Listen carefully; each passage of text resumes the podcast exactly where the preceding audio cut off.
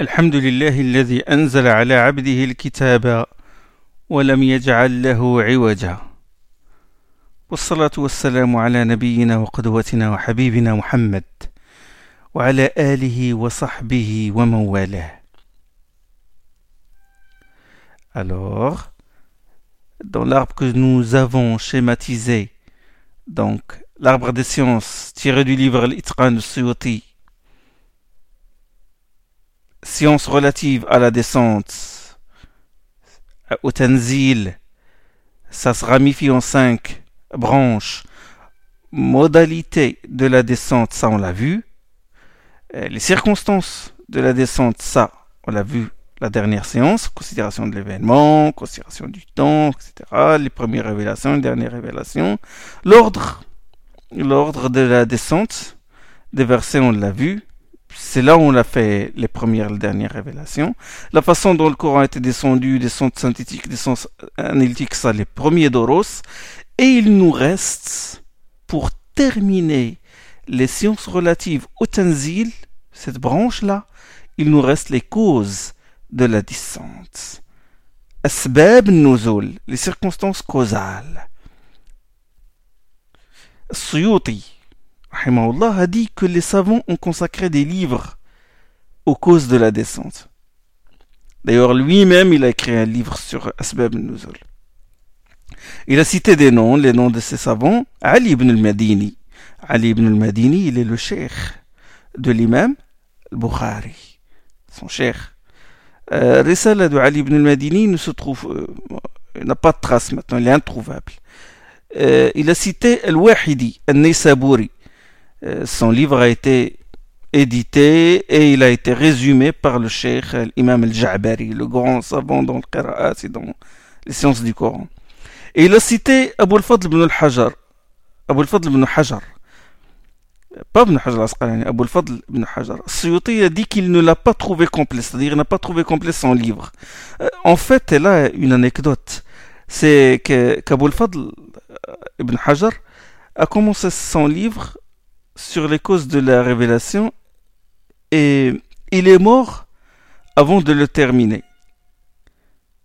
il est mort quand il est arrivé au verset où, où que vous soyez, la mort vous atteindra. أينما أينما تكونوا يدرككم الموت ولو كنتم في بروج مشيدة où que vous soyez la mort vous attendra il est mort à ce verset-là subhanallah hmm? la plume s'est arrêtée et le cœur s'est arrêté en même temps à ce verset-là l'imam al-Ja'bari dans l'introduction euh, euh, du Mukhtasar Asbab Nuzul, c'est-à-dire l'abrégé sur les causes de la descente. Comme j'ai dit, il a résumé le livre de l'Wahidi. Il a dit le Coran dans sa descente se divise en deux. Une partie a été révélée sans, circonstance causale et une partie a été révélée suite à un événement, une question. Hmm? En fait, ce qui a été révélé sans circonstance causale, c'est la plus grande partie du Coran, sans cause directe. Hmm, attention, quand on dit sans circonstance causale, nous entendons par là des causes particulières. Un événement, une question, hein? Question, euh, quelqu'un pose une question, il a la réponse, il t'interroge sur euh, les monstrues, et là la réponse vient la, révélation divine descend en réponse à la question posée. Mais quant à la descente du Coran pour une raison ou parce que le besoin s'en fait euh, sortir, sentir, ça c'est quelque chose d'évident. On est catégorique là-dessus. le Coran a été révélé pour une raison sage, parce que l'humanité en a besoin. La preuve,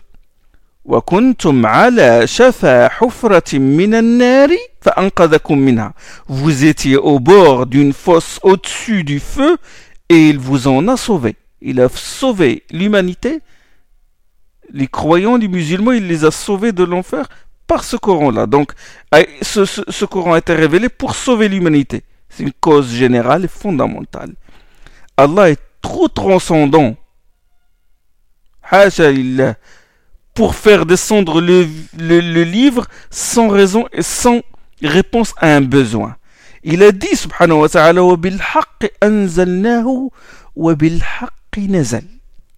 c'est en toute vérité que nous l'avons fait descendre et il est descendu conforme à la vérité.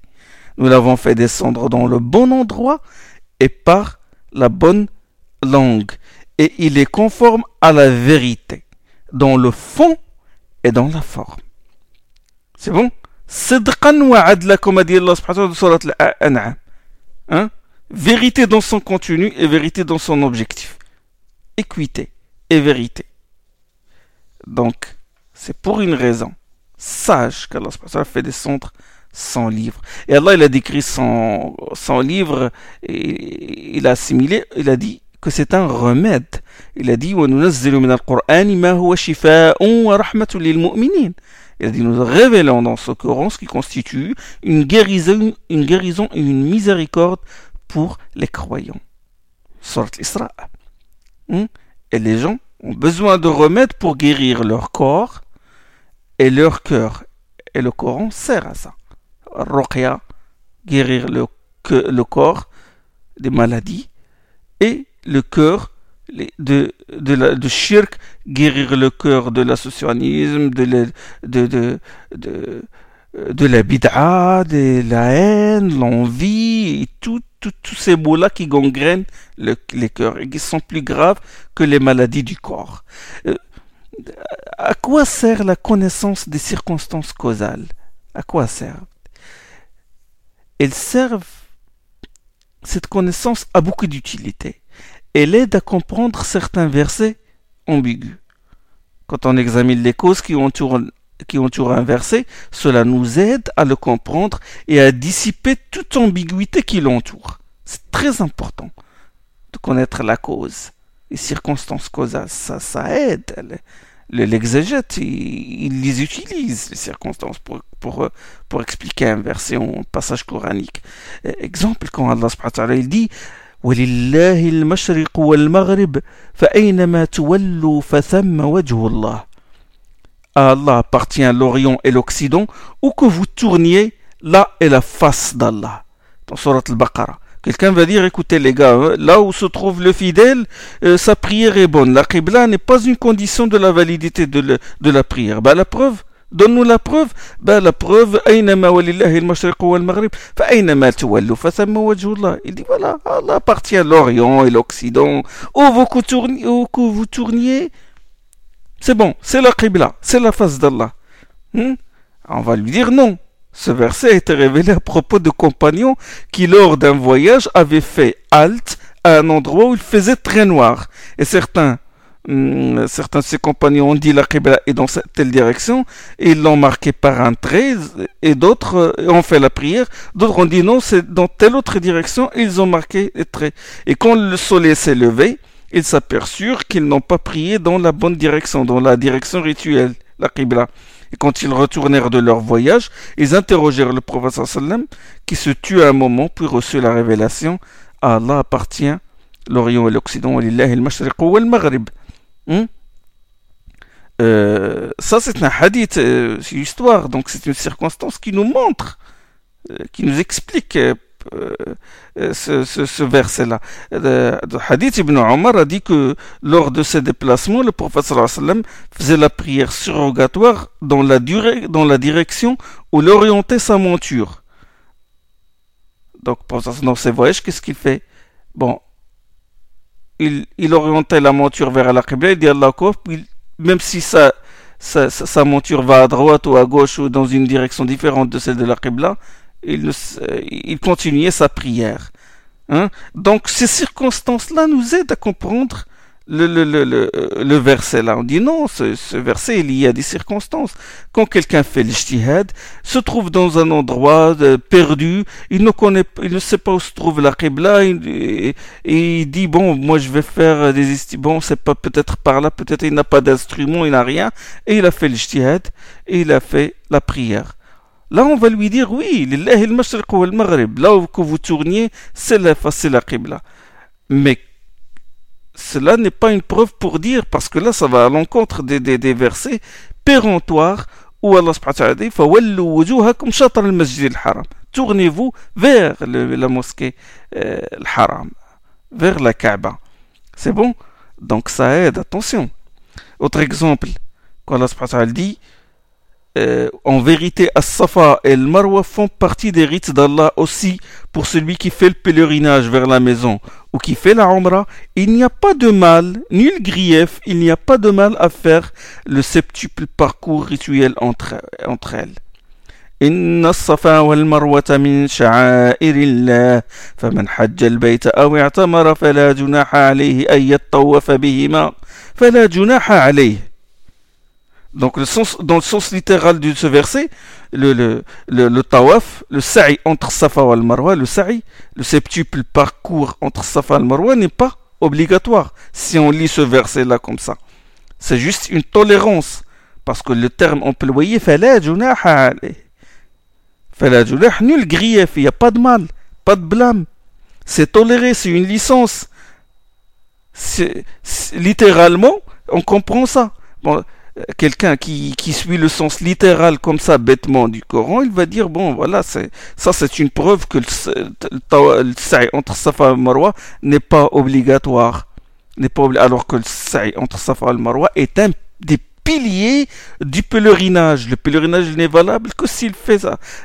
Il faut faire très attention. Attention de lancer comme ça les versets, comme ça sans, sans revenir aux circonstances, sans comprendre si c'est si c'est un texte euh, général ou particulier, abrogeant, abrogé. Hein, si tu n'as pas le matériel qu'il faut, hein, tu t'accroches au sens littéral et tu tombes dans, dans des choses euh, catastrophiques. À cause de ça, quelqu'un peut rater son pèlerinage à cause de... Il dit, voilà, bon, euh, écoutez, là, il dit, voilà, la junaha alaykum. Enfin, la junaha Il n'y a, pas de mal à ce qu'il le fait. Donc ça, ça sous-entend que c'est juste une licence, une tolérance. Non, il faut revenir aux circonstances. Il faut revenir à la cause de la révélation pour comprendre ce verset-là. C'est qu'avant l'islam, il y avait des idoles. Euh, une idole sur le mont Safa appelée Isef et une idole sur le mont Al-Marwa appelée Et les idolâtres faisaient le tawaf entre ces deux idoles. Ils faisaient l'aller et le retour entre ces deux.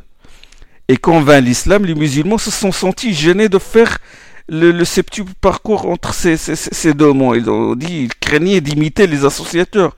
Hmm? Je dis, bon, euh, euh ça est un rite païen, des gens de la Jahiliya faisaient ça, bon, ça, Allah subhanahu wa ta'ala, il a fait descendre ce verset, il a dit il n'y a pas de mal, là je vous. ce n'est pas grave. C'est-à-dire que ça, c'est quelque chose qui a été fait par les païens, mais ça, ce sont en fait à l'origine des rites d'Ibrahim salam. Donc les circonstances causales dissipent tout problème de, de compréhension. Euh, autre exemple, euh, bon. Euh, euh, tous ces exemples, attention, tous ces exemples-là se trouvent dans, dans l'Itqan de Suyuti. Nous sommes dans le chapitre 9.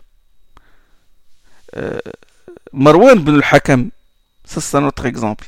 Marwan bin al-Hakam, euh, qui est un gouverneur, Marwan, gouverneur Omeyyad à l'époque, il eut un problème de compréhension concernant le verset suivant ne pense pas que ceux qui se réjouissent de ce qu'ils ont accompli et qui aiment être loués pour ce qu'ils n'ont pas fait, ne pensent pas qu'ils seront à l'abri du châtiment, ils auront un châtiment terrible. Surat Al-Imran. ولا يحسبن الذين يفرحون بما بما أتوا ويحبون أن يحمدوا بما لم يفعلوا فلا تحسبنهم بمفازة من العذاب ne pense pas que ceux qui se réjouissent de ce qu'ils ont accompli. Il a dit, il appela Ibn Abbas, il lui a dit, écoutez, si tout homme qui se réjouit de ce qu'il a accompli et qui aime être loué pour ce qu'il n'a pas fait, sera châtié, nous serons tous châtiés. Et Ibn Abbas lui dit, bon, en quoi ce, verset vous concerne? Et il s'agit de certains gens du livre à qui le prophète avait demandé qu'il lui fasse connaître une chose ils sont venus voir le sallam, il dit, euh, le professeur sallam leur a demandé une science, quoi, un, renseignement, et, là, ils lui ont dissimulé la vérité, ils lui ont donné une autre réponse, et ils ont euh, donner l'impression qu'ils lui ont donné la bonne et obtenir de lui des, remerciements du genre euh, voilà bon nous t'avons servi nous t'avons aidé nous t'avons rendu service. Vous comprenez? et ils se réjouirent de la science qu'ils avaient dissimulée ils se réjouirent c'est à leur sujet que se fut révélé ce, ce, ce, ce, ce verset là hein euh, et Ibn Abbas euh, radiallahu anhu lui récita souviens-toi وإذ أخذ الله ميثاق الذين أوتوا الكتاب لتبيننه للناس ولا تكتمونه Il l'a ramené au verset qui est, qui est avant ce verset-là. Il a dit Souviens-toi, ô Muhammad, lorsqu'Allah a pris l'engagement de ceux qui reçurent le, le, le, le, livre en ces termes, vous l'exposerez clairement aux gens et ne le dissimulerez point. Or, ils le laissèrent derrière eux et l'échangèrent contre un prix infime. وإذ أخذ الله ميثاق النبي وإذ أخذ الله ميثاق الذين أوتوا الكتاب لتبيننه للناس ولا تكتمونه Qu'est-ce qu'ils ont fait Allah a pris l'engagement qu'il faut qu'ils explicitent le livre et qu'il faut qu'ils ne le, dissimulent pas. Qu'est-ce qu'ils ont fait? ils l'ont rejeté, ils l'ont rejeté derrière leur dos et ils ont, ils l'ont échangé contre un prix infime. Donc, ce hadith se trouve dans le Bukhari. Hmm? Donc, il lui a expliqué que ce verset-là, il ne faut pas avoir peur, faut pas craindre, parce que ça, c'est concernant quelqu'un qui dissimule la vérité. Ils ont dissimulé la vérité, ils commirent de graves péchés. La dissimulation de la science, le mensonge à un prophète, ce qui leur a fait mériter, bien sûr, ce châtiment. Et le fait de se réjouir d'avoir caché la vérité, subhanallah. Et donc ce n'est pas n'importe qui qui se réjouit de ses performances et qui aime être loué pour ce qu'il n'a pas fait. Bon, c'est vraiment c'est un défaut, mais ce n'est pas n'importe qui qui, est, qui a ça, qui, est voué au châtiment. Dans la cause, donc la cause de la descente a restreint la portée générale de ce texte-là.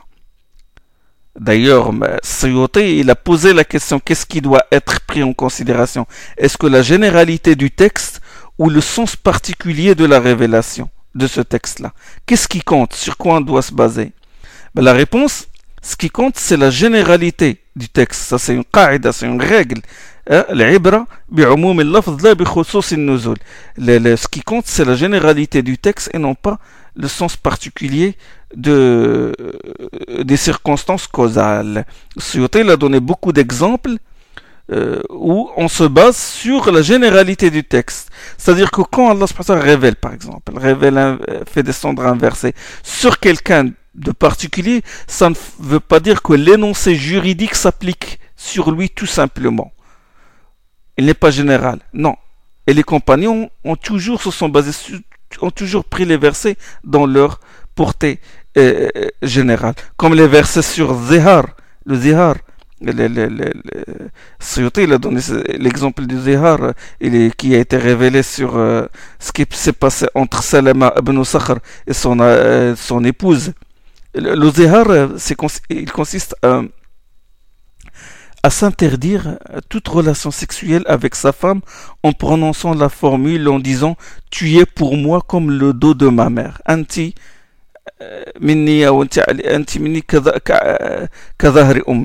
C'est ce qu'on appelle zahar. Zahar, ça vient du zahar, le dos.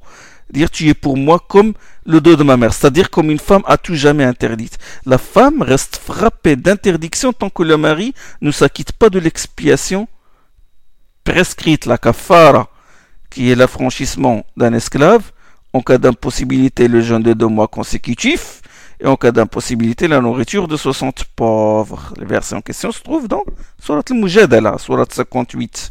الذين الذين يظاهرون منكم نسائهم ما هن أمهاتهن ça les versets sur le zihar donc les, les, les, les, les compagnons ils, ils, se sont basés sur le sens sur l'énoncé juridique général ils n'ont pas appliqué seulement à Sakhar et son euh, à Salama ibn Sakhar et son épouse.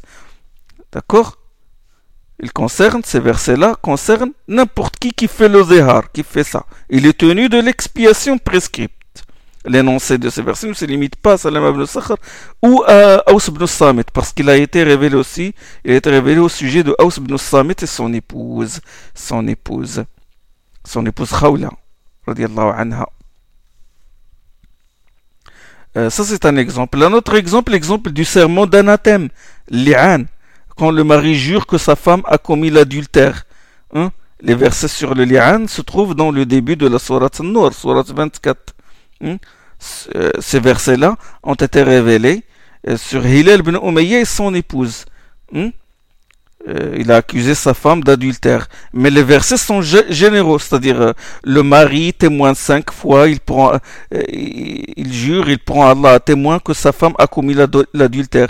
Et la femme aussi, elle témoigne cinq fois qu'elle est innocente. Si cela se passe comme ça, ben le juge sépare le couple. C'est ce qu'on appelle l'i'an, le serment d'anathème. il a été révélé à propos de l'histoire de Hillel ibn Umayya et son épouse, mais le texte général, il s'applique à tout le monde. Euh, qui a commis le, ce li'an.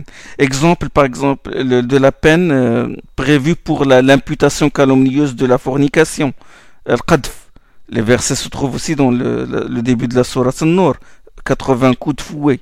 فجلدوهم ثمانين جلدة والذين يرمون المحصنات ثم لم يأتوا بأربعة شهداء فجلدوهم ثمانين جلدة جلدة 80 coups de fouet au calomniateur qui n'apporte pas de témoins. Les versets ont été révélés, ces versets-là ont été révélés pour innocenter Aïcha dans l'histoire du Ifk, dans la bataille de Bani al-Mustalaq, euh, la calomnie dont elle a été victime. Ces versets-là ont été révélés pour l'innocenter, et dans ces versets-là on trouve l'énoncé juridique, c'est-à-dire la peine euh, dont est passible celui qui calomnie une femme, de, qui l'accuse d'adultère, et qui n'a pas apporté quatre, euh, témoins, ben, il reçoit 80 coups de fouet. Euh, oui, l'islam ne joue pas avec l'honneur d'une femme, attention. la loi s'applique à tout le monde, elle est générale, bien que qu'on connaît les circonstances causales. pourquoi Ibn Abbas a limité le verset, ce verset-là? Le verset que j'ai cité, ne pense pas que ceux qui se réjouissent, bien que il l'a limité à sa cause c'est-à-dire aux gens du livre qui ont dissimulé la réponse. Bien que, comme je viens de le dire, que ce qui compte, c'est la généralité du texte et non pas le sens particulier de la cause. Hein? Il a limité. euh, il a répondu que la question de la généralité du texte n'a pas échappé à, Ibn Abbas. Ibn Abbas sait que les textes sont généraux à la base. Hein? le fait que le, soit, que le texte soit plus général que sa cause, ça, Ibn Mas'ad, euh, Ibn Abbas, euh, il le connaît. Il a, euh, mais Ibn Abbas a expliqué que le sens de ce verset est particulier et non général.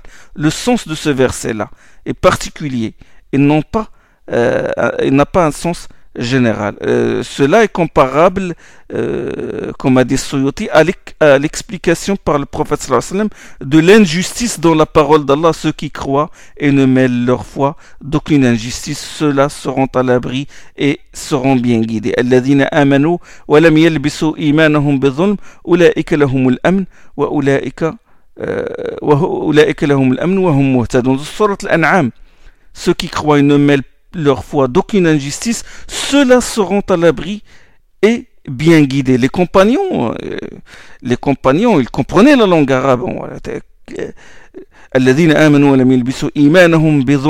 Bon, euh, terme indéfini, indéfini, dans, dans une phrase négative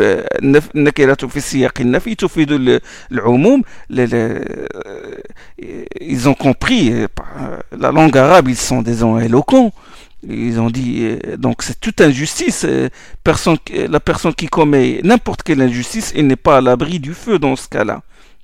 Parce que le texte général et n'importe quelle injustice quelle que soit cette injustice grande ou petite ça, ça vaut la personne à être, à ne pas, à être euh, exposé à au châtiment d'Allah.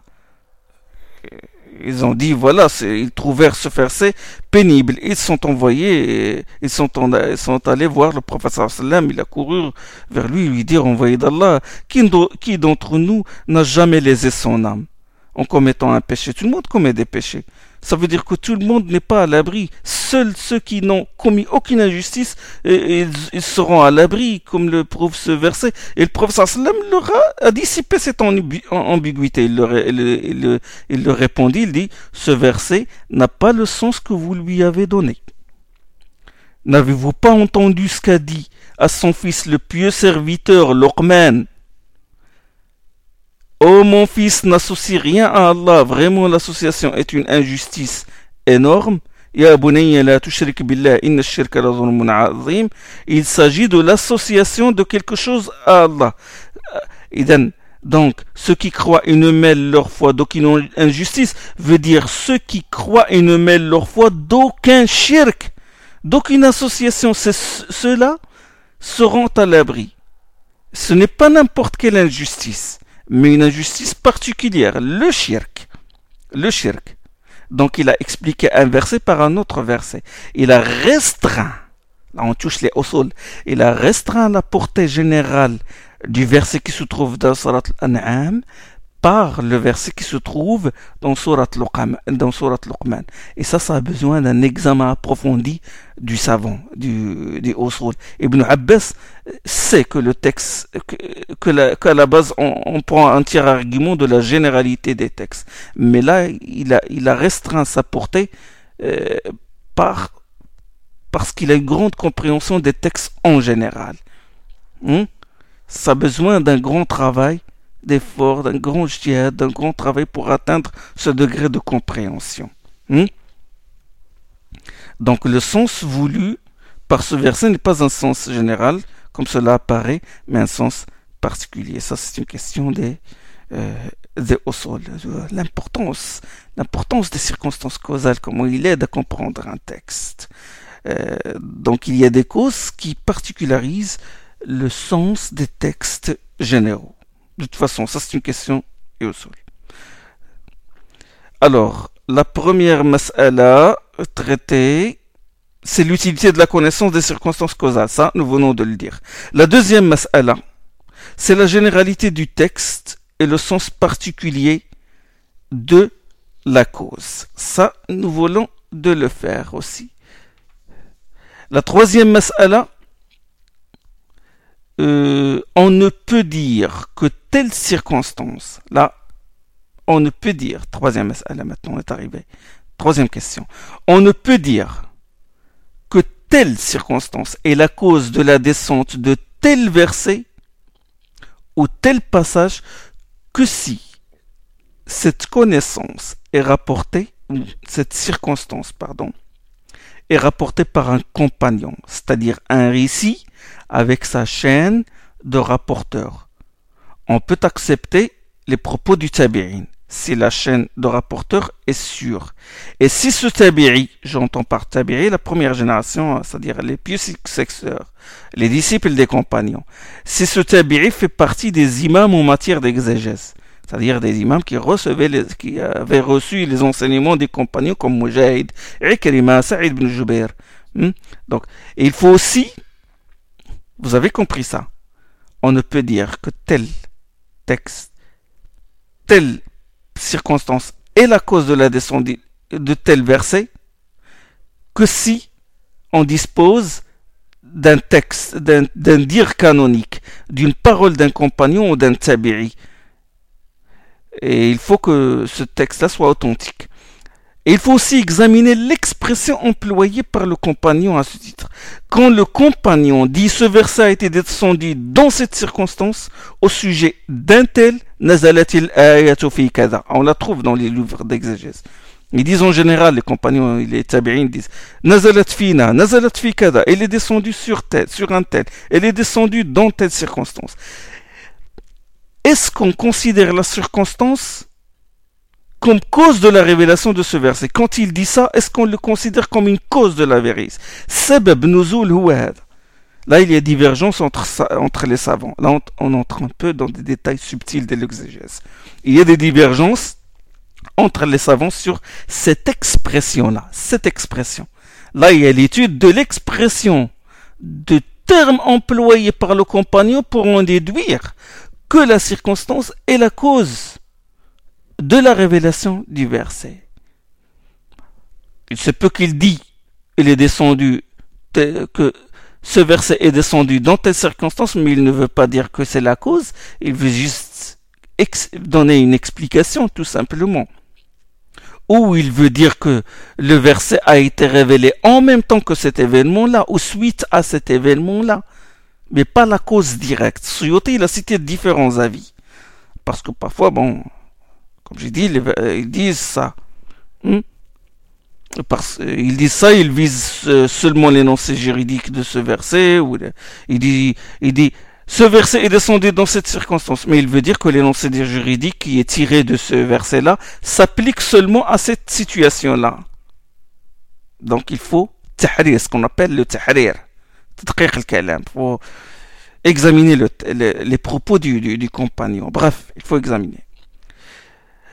Il faut aussi que la circonstance causale j'entre dans les conditions, il faut que la circonstance causale soit proche dans le temps de la descente du verset auquel elle correspond. Quand l'imam al-Wahidi, par exemple, l'imam al-Wahidi dit dans son livre sur les causes de la révélation, il dit que la sourate l'éléphant a été descendue à cause de la venue d'Abraha, euh, pour détruire le Kaaba.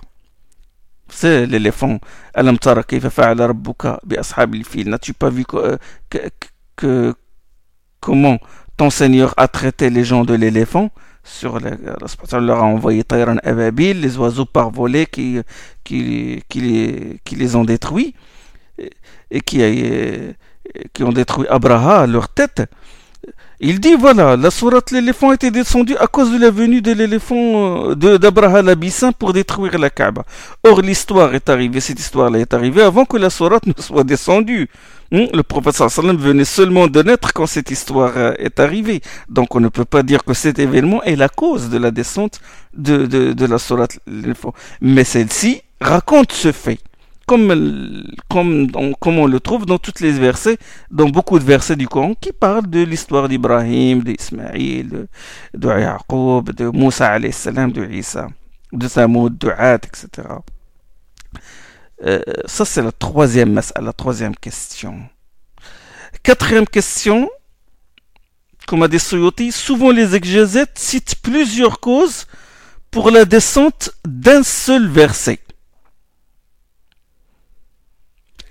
Ici, un seul verset, ils disent la sako, sako, sako, celle-ci, celle-là. Dans ce cas, il a dit il faut examiner l'expression employée par le compagnon. Si un des compagnons, on a par exemple deux causes citées, on trouve deux causes. Si un des compagnons a dit ce verset a été descendu dans telle circonstance, ou au sujet de telle chose. Et qu'un autre a dit ce verset, le même verset, a été descendu dans telle chose et qu'ils ont dit des choses qui ne sont pas des causes de la descente. Quand on a examiné ce qu'ils ont dit, ce ne sont pas des causes de la descente de ce verset. Nous comprenons que ce qu'ils désignent par leur expression nazalat fikada a été descendu dans cette circonstance, euh, dans cette circonstance. Euh, nous savons, nous comprenons qu'ils veulent, qu'ils visent par là l'explication tout simplement. Ils veulent juste expliquer le verset. Là, si le verset accepte les deux explications, elles sont toutes les deux adoptées. Comme quand un compagnon explique, euh, ça c'est, un compagnon explique le sérat, il dit le sérat signifie l'islam. Un autre, il dit le sérat signifie euh, la sunna. Bon, les deux sens sont valables, ils ne se contredisent pas, donc on les adopte tous les deux. Alors, deuxième cas, si l'un d'eux dit ce verset a été descendu à propos de tel cas, dans telle circonstance, et l'autre compagnon a été plus explicite. Il a déclaré que cette circonstance est la cause de la descente, de la descente de ce verset.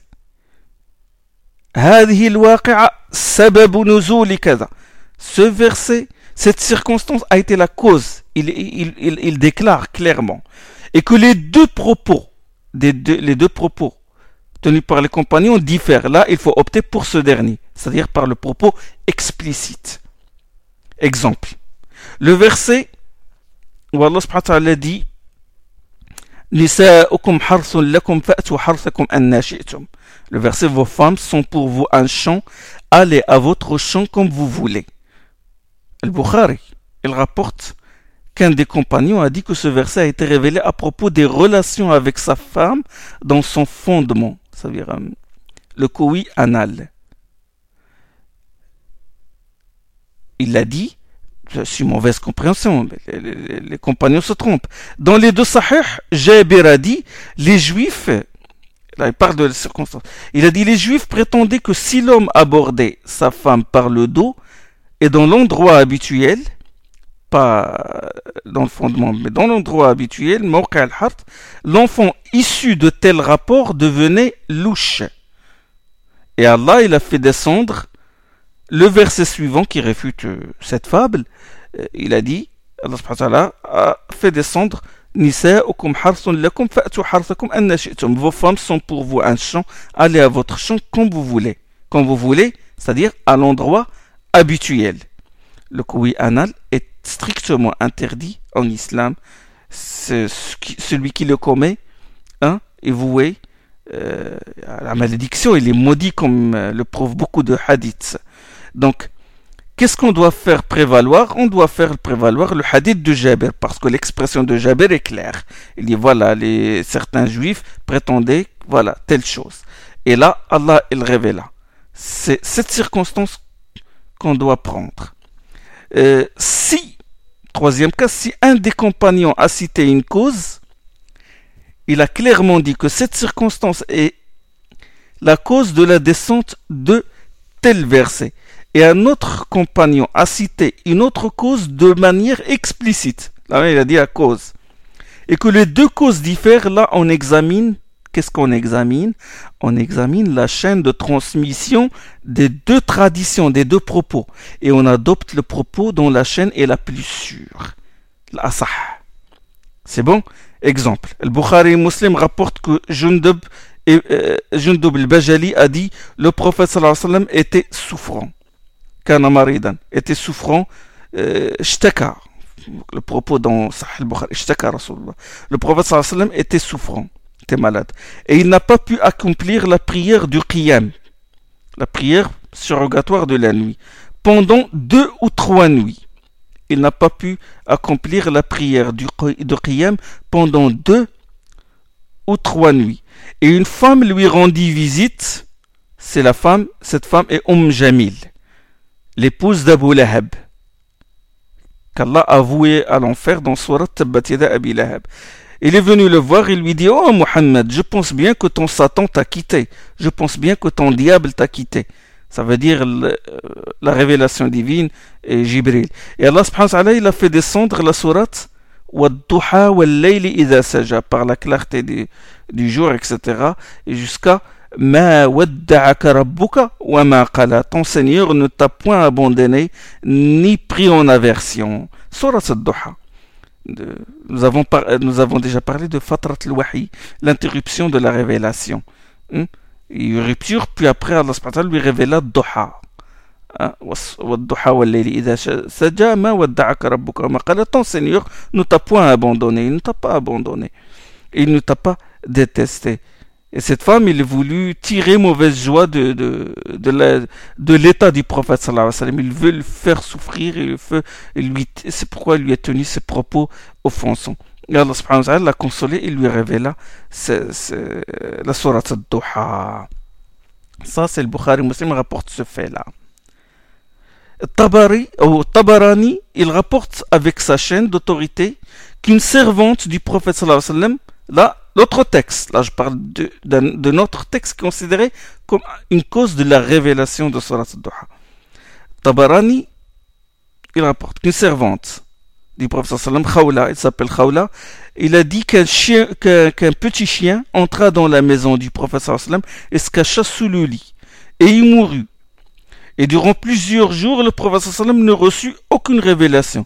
Il a dit à sa servante, Oh Khawla, qu'est-ce qui s'est passé dans la maison de l'envoyé d'Allah? Qu'est-ce qui s'est passé dans la maison de l'envoyé d'Allah? Euh, Il a dit, euh, euh, Jibril ne me rend plus visite. Qu'est-il arrivé? Elle lui répondit, par Allah, il n'y a, a, pas de jour meilleur qu'aujourd'hui. C'est-à-dire que tout ce qui s'est passé aujourd'hui est bien. Et le professeur sallam prit son manteau et sortit. Et puis Khawla s'est dit, bon, pourquoi ne ferais-je pas le ménage? Je fais un peu de nettoyage dans la maison. Et il a dit, j'ai pris le balai et j'ai commencé à balayer sous le lit et j'ai senti quelque chose de lourd, que le balai traînait. Je, l'ai fait sortir et c'était un petit chien mort.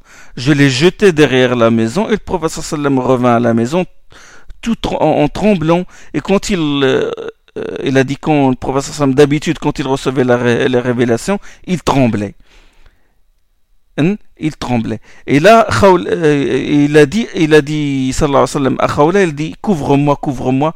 Et il l'a couvert, et Allah subhanahu wa ta'ala a fait descendre, euh, par la clarté du jour. Donc nous avons deux textes, deux textes qui sont considérés comme une cause de la révélation de Surat al-Duha. Dans son explication du Sahih al-Bukhari, Ibn Hajar al-Asqalani a dit, L'histoire du retard de la venue de Jibril à cause de la présence du petit chien dans la maison du prophète est célèbre. Mais le fait qu'il soit la cause de la révélation de Surat al-Duha euh, me paraît bizarre. En plus, dans sa chaîne de transmission, il y a des rapporteurs qui sont inconnus. Ça, c'est un savant du hadith qui dit ça. Il faut donc se fier à ce qui se trouve dans le Sahih. C'est-à-dire. C'est ce qu'a dit Ibn Hajar.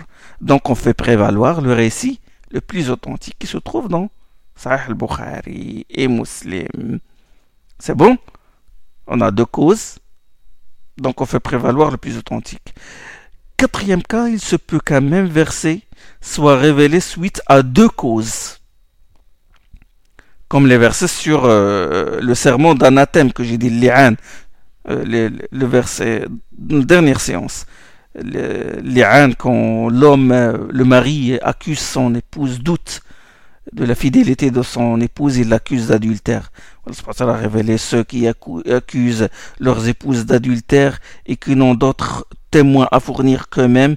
Chacun d'eux aura juré euh, quatre fois devant Allah qu'il ne dit que la vérité, etc. etc.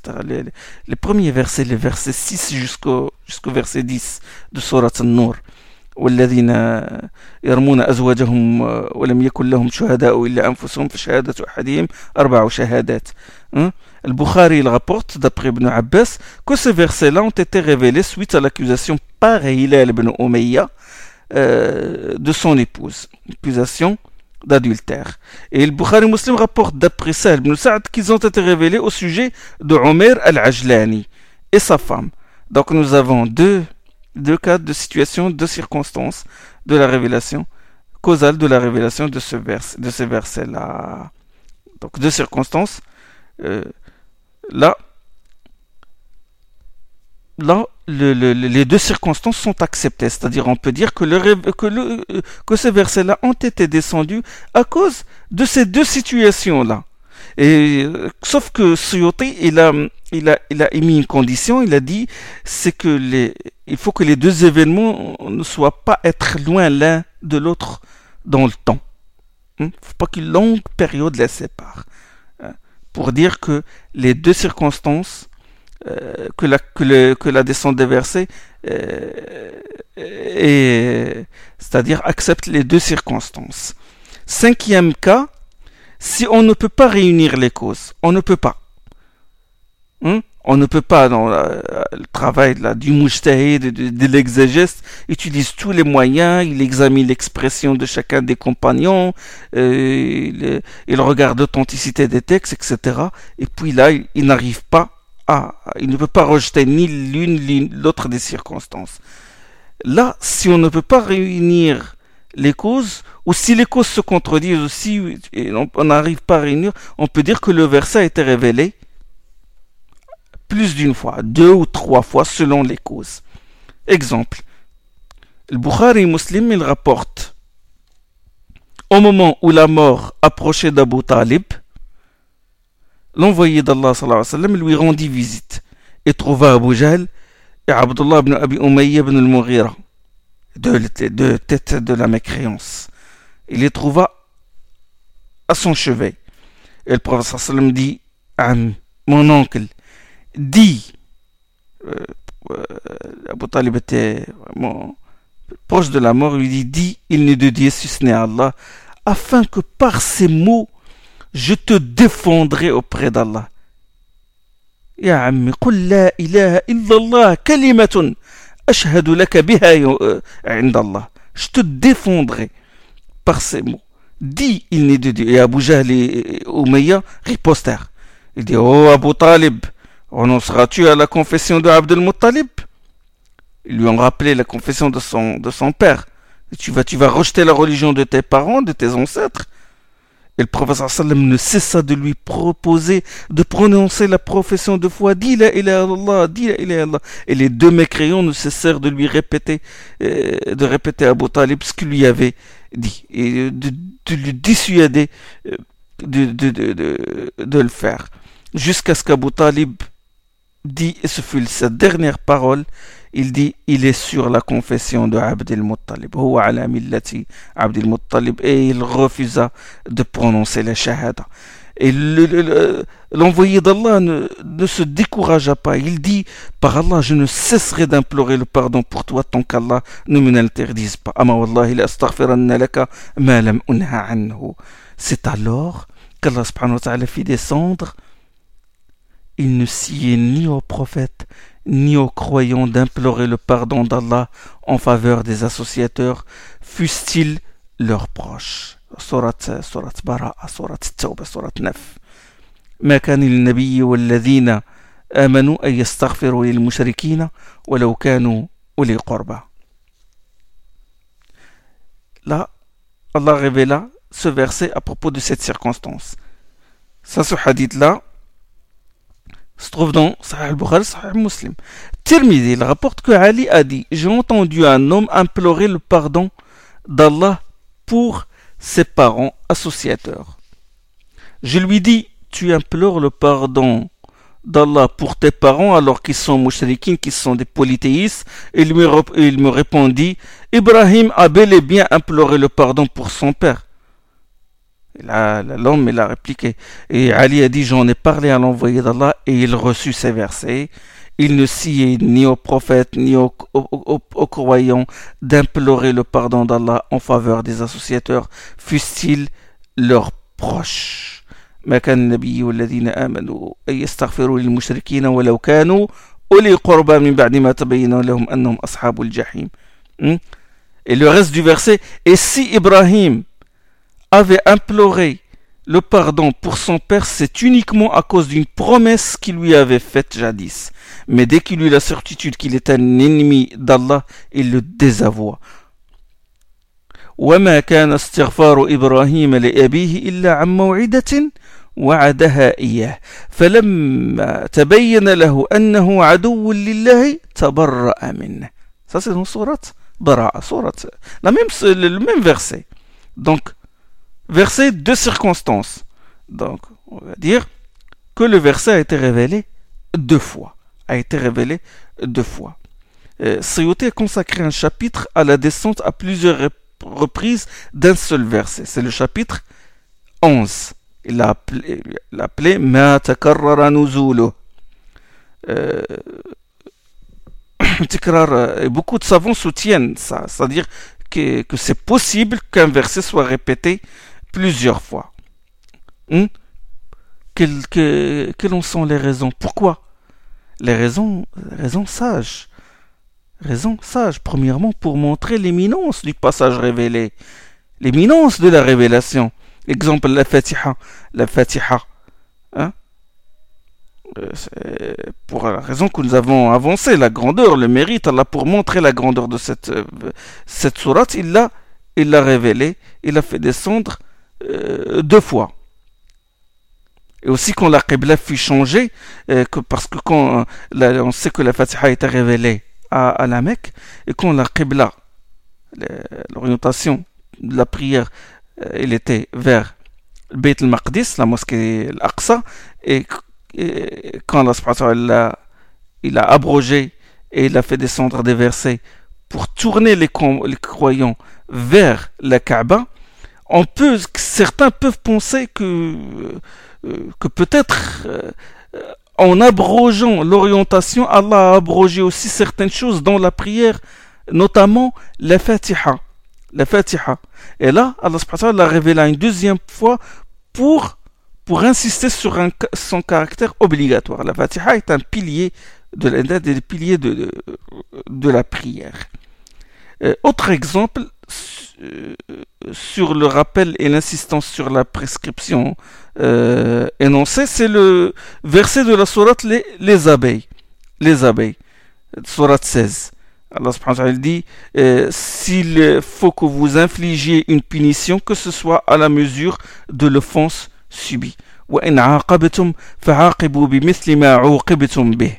Ce verset été révélé à la Mecque, puisque bon, euh, les abeilles, c'est une sourate euh, mécoise. Et plus tard, à Médine, lors de la bataille de Uhud, la bataille de Uhud, la troisième année après l'Égypte, les, les associateurs, ils ont tué Hamza et l'ont mutilé. Et lorsque le professeur sallam vit son corps, il fut, il fut très en colère. Et il dit, lorsqu'Allah me donnera la prochaine victoire sur Quraysh, je mutilerai 30 de leur corps. Et là, il reçut ce verset-là.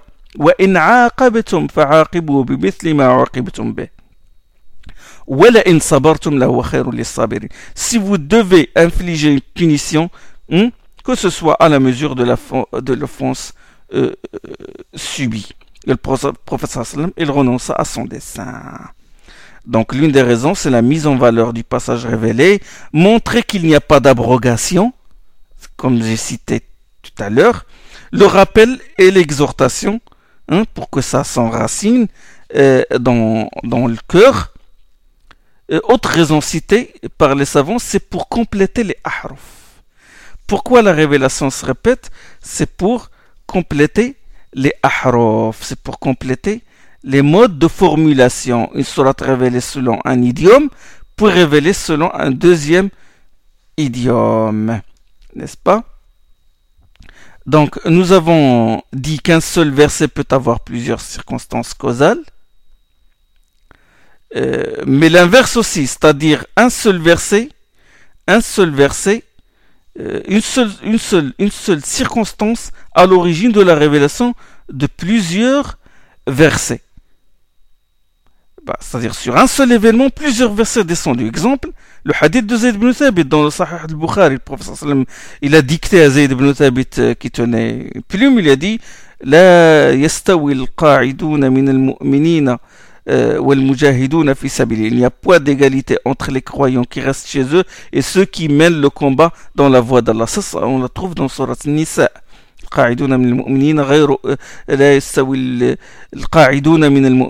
Il n'y a point d'égalité entre les croyants qui restent chez eux. Je laisse un vide. Et ceux qui mènent le combat dans la voie d'Allah. C'est, ça, c'est ce qui a été révélé au départ. Et Ibn Maktoum, Ibn Ummi Maktoum, qui était aveugle, c'est le c'est l'un des Mu'adhin, Ibn Maktoum, euh, avec Bilal et Ibn Mahdoura, les, les du prophète sallam, était aveugle, et il était là, il a dit envoyé d'Allah, mes yeux ont une infirmité, si je pouvais faire le jihad, je le ferais. Et avant que j'ai terminé d'écrire, euh, le prophète sallam reçut une autre révélation exception faite de ceux qui ont une infirmité. Et le professeur demande à Zayd de mettre exception faite de ceux qui ont une infirmité. Euh, entre les deux phrases, il n'y a point d'égalité entre les croyants qui restent chez eux et ceux qui mènent le combat dans la voie d'Allah. Mais là, ici, dit le ça c'est le tartil, le tartil textuel, ça c'est une cause. Et pour une même cause, pour la même cause maintenant, Ibn Abi Hatim, il rapporte que Zayd ibn Thabit a dit j'écrivais une fois la révélation que recevait le professeur.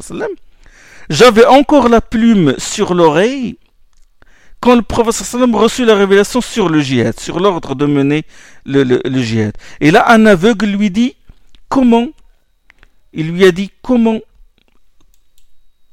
euh, un aveugle est venu voir le professeur sallam et lui dit comment ferais-je, mènerais-je le djihad alors que je suis aveugle? C'est alors que le, Thabit, toujours il raconte ça, il dit c'est alors que le passage suivant fut révélé, n'est pas astreint à combattre l'aveugle, le boiteux et le malade. Et ça c'est un verset qui se trouve dans Surat al-Fatih. Donc, deux versets différents pour une même cause. Verset de Surat Nisa, verset dans Surat al-Fatih ont été révélés pour une seule euh, une seule cause. Euh, bien sûr, dans tout ça, il faut, il faut examiner les propos des compagnons, examiner les faits, leur moment, leur date et les chaînes de, transmission. Bon, je vais voir euh, l'arbre des sciences. Alors, j'ai les causes de la descente, ce qui a été révélé en dehors des circonstances causales, ce qui a été révélé, ce qui a été descendu à, la suite d'un événement, une question. ce qui a été révélé à la suite d'un événement, on l'a divisé en deux. Alors, verset dans la révélation suit la cause, ça c'est dans la majorité des cas. Hein. Euh, les circonstances arrivent, puis la révélation descend, n'est-ce pas? Et verset dans la révélation, maintenant, verset dans la révélation est antérieur à leur cause. Verset dans la révélation est antérieur à leur cause. Exemple dans la sourate Al-A'la. A d'ores et déjà réussi celui qui, qui s'est purifié, tazakka, a invoqué le nom de son Seigneur puis a prié. Ça c'est le verset, le verset 14 et 15 de Surat le Très-Haut, l'A'la. Le Bayhaqi rapporte le Bazar aussi, il rapporte ce, texte-là. Qu'Ibn Omar a dit que ce verset concerne la zakat de la rupture du jeûne. De la rupture du jeûne.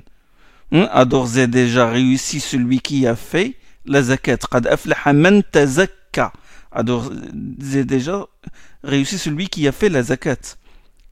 A fait le.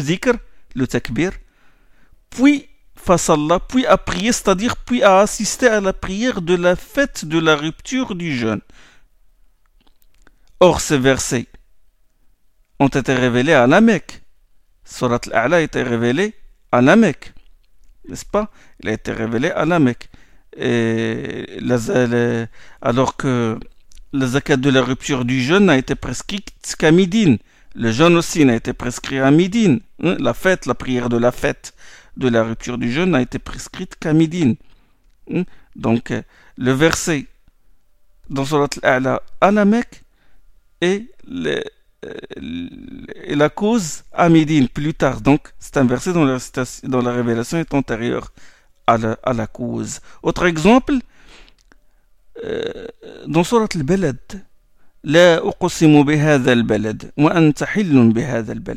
non, j'en jure par cette cité tu n'es pas soumis aux interdictions sacrées dans cette cité. لا أقسم بهذا البلد وأنت حل بهذا البلد ووالد وما ولد سورة البلد وأنت حل بهذا البلد أنت حل c'est-à-dire que ce qui est interdit dans cette cité, la Mecque, du fait de son caractère sacré, t'est licite. Vous savez que la Mecque, c'est territoire sacré, il est interdit de chasser le gibier, de couper les arbres, etc. C'est un haram. C'est un haram. Mais Allah dit à son prophète, tu n'es soumis halal. Tu es halal, c'est-à-dire que tu n'es pas soumis aux interdictions sacrées. C'est-à-dire, tu peux combattre à l'intérieur tu peux sanctionner les mécréants, tu peux, mais le professeur ne pouvait pas sanctionner et, l'ordre du combat n'a pas été prescrit et la, cité reste sacrée. Comment on comprend ce verset-là Ce n'est que des années plus tard, la conquête avec la conquête de la Mecque, qu'Allah a rendu licite la cité. Ce n'est que des années plus tard qu'il l'a rendu euh, licite pour le prophète sallam euh, durant, durant un certain temps, c'est-à-dire un moment de la journée. Il l'a rendu licite pour le prophète sallam en particulier, pour qu'il pour qu'il combatte les polythéistes, c'est-à-dire la nuit de l'Égypte, la conquête de la Mecque. Pour ça, ça m'est entré à la Mecque en tant que triomphateur. Et la cité était illicite au combat et aux autres, euh, et, aux autres euh, interdictions. C'est-à-dire que en dehors de ce moment-là, elle est haram. Mais à l'exception de ce moment-là, ce moment-là précis, Allah lui a rendu la, la, cité licite. C'est un privilège accordé au prophète sallam. Révélé à la Mecque et sa réalisation s'est produite des années plus tard. Un autre exemple, Qui donc tiendrait un meilleur discours que celui qui appelle les hommes à Allah, accomplit les œuvres pies et proclame, et proclame, je me range parmi ceux qui se soumettent à Allah. ومن أحسن قولا ممن دعا إلى الله وعمل صالحا وقال إنني من المسلمين وقال إنني من المسلمين c'est dans surat Fussilat surat Fussilat Aisha, Ibn Omar et Ikrima et d'autres ont dit que ce verset a été révélé au sujet des muddin, des muaddin, de ceux qui font l'adhan. Or l'adhan n'a été prescrit qu'à Médine. L'adhan n'a été prescrit qu'à Médine. Et ce verset-là, la sourate la sourate 41, a été révélé à la Mecque. Et Aisha et Ibn Omar ils disent euh, ce verset-là a été, a été révélé au sujet du muddin. D'accord donc, euh, euh, donc ce n'est que plus tard qu'il que, qu'il y eut la réalisation de ce verset-là. Ça, c'est un exemple où les versets, euh, du verset dont la révélation est antérieure à la cause. Alors, alors dans l'arbre des sciences, concernant les versets qui ont été révélés suite à une cause, bon, ça, ça se divise en deux circonstances causales uniques à l'occasion de la révélation d'un passage coranique. Deuxièmement, circonstances causales multiples entourant la révélation d'un passage coranique. Ça, on l'a fait. Circonstances causales multiples. Pour un même verset ou un même passage. Circonstances causales uniques à l'occasion de la révélation d'un passage coranique. On a donné des exemples seulement que cette branche se divise en trois sous-branches. C'est-à-dire, les circonstances causales c'est soit une question, soit un événement, soit une adéquation des passages révélés à des propos tenus par des compagnons. Donc, sabab nuzul, la cause de la révélation, peut être une question, un événement, ou l'ittifaq, le, fait que le, compagnon dit une parole et cette parole est confirmée par la révélation. La question, exemple, pouvons donner des exemples.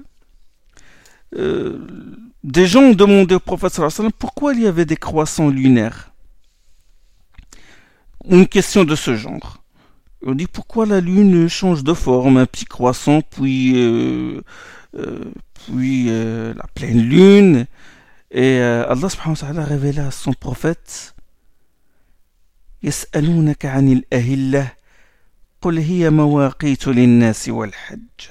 il t'interroge au sujet des croissants lunaires.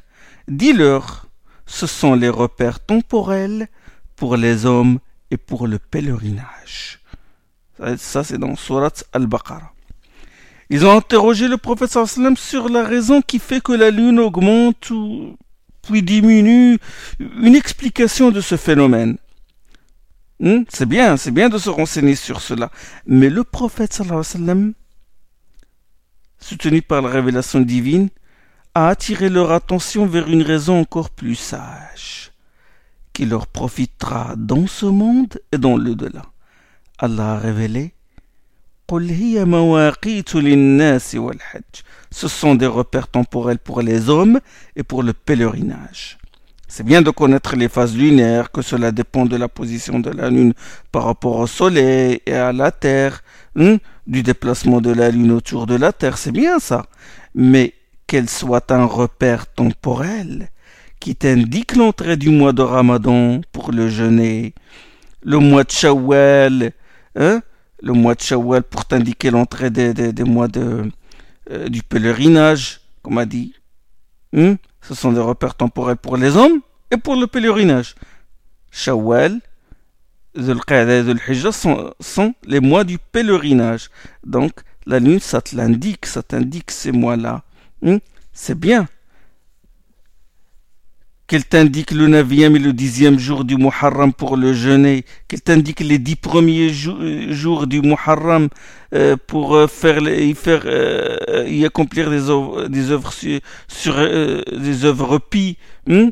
le treizième, le quatorzième et le quinzième, la pleine lune, ça t'indique qu'il faut que tu, qu'il, que c'est, que c'est méritoire de jeûner ces jours-là. Hmm? Donc c'est des repères. Des repères pour la femme. Hein le, cas par exemple de la retraite de continence, la idda, la retraite de la femme euh, en, deuil, le deuil de 4 mois et 10 jours, euh, ça, te donne, euh, le croissant linéaire te donne ces repères-là. Ça c'est encore plus, plus méritoire et c'est encore mieux. Donc le professeur Sallam a attiré l'attention, leur attention vers quelque chose de meilleur, quelque chose qui leur profite dans ce bas monde et dans le delà. Hmm? Ça, c'est une réponse sage de la, de, de la part du prophète. Donc, en réponse à une question, je vous ai donné euh, cet exemple.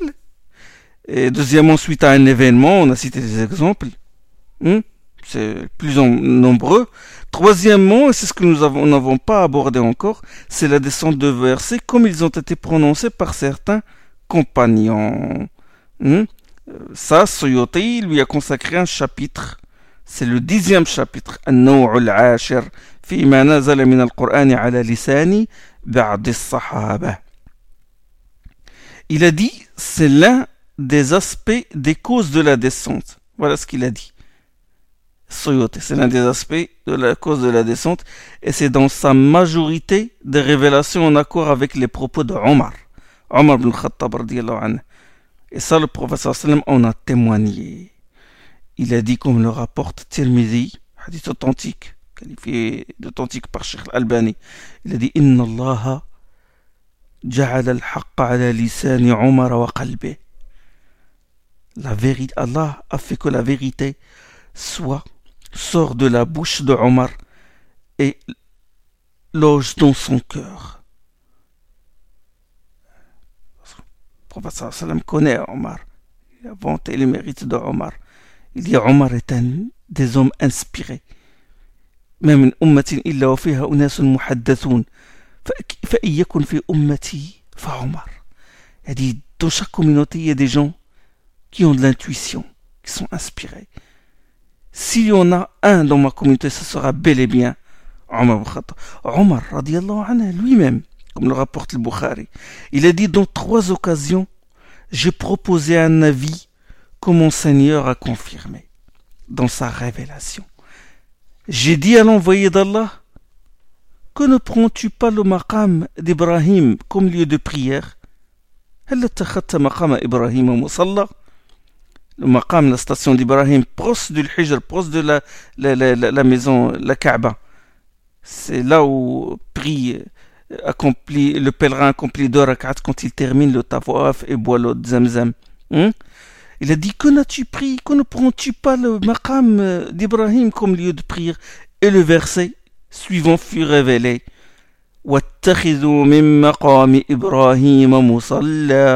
Prenez du maqam d'Ibrahim un lieu de prière. Comme a dit Omar, al-Baqarah. Omar a dit J'ai dit, envoyé d'Allah, ordonne à tes épouses de porter le hijab, car parmi les gens, il y a parmi les gens qui leur parlent, il y a les pieux et les pervers. Et Allah subhanahu wa ta'ala révéla, ô prophète, dis à tes épouses, à tes filles et aux femmes des croyants de ramener sur elles leur grande voile.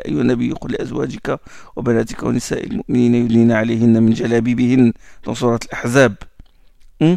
Et quand les femmes du prophète sallam, des femmes du prophète sallam, euh, complotèrent contre lui à cause d'une affaire de jalousie, euh, je leur dis, c'est Omar qui parle, il dit, je leur dis, il se peut que s'il vous répudie, son Seigneur vous remplace par des épouses meilleures que vous.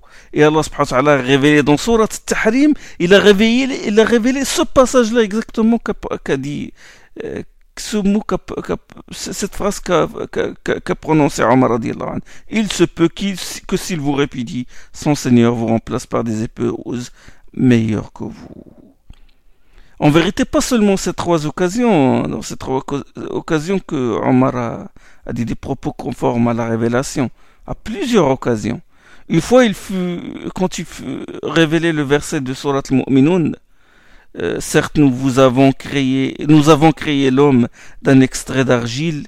Et là, Omar, écoutez. Nous avons créé l'homme d'un extrait d'argile.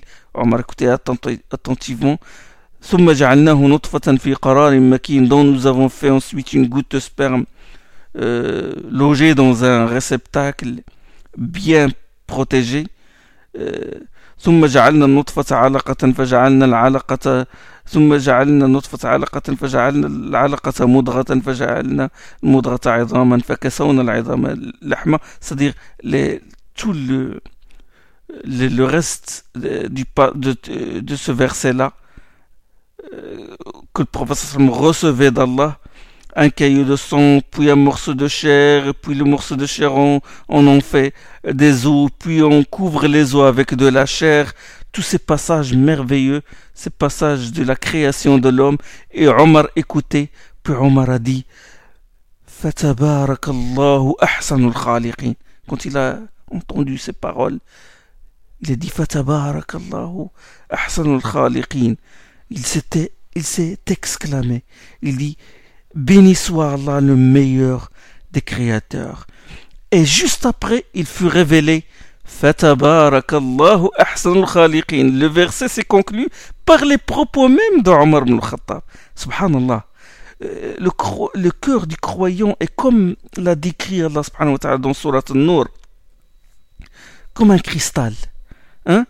مثل نوره كمشكاة فيها مصباح المصباح في زجاجة الزجاجة كأنها كوكب ذري l'image de sa lumière, la lumière d'Allah, est une niche où se trouve, c'est-à-dire la lumière d'Allah dans le cœur du croyant, est une niche où se trouve une lampe. La lampe est dans un cristal.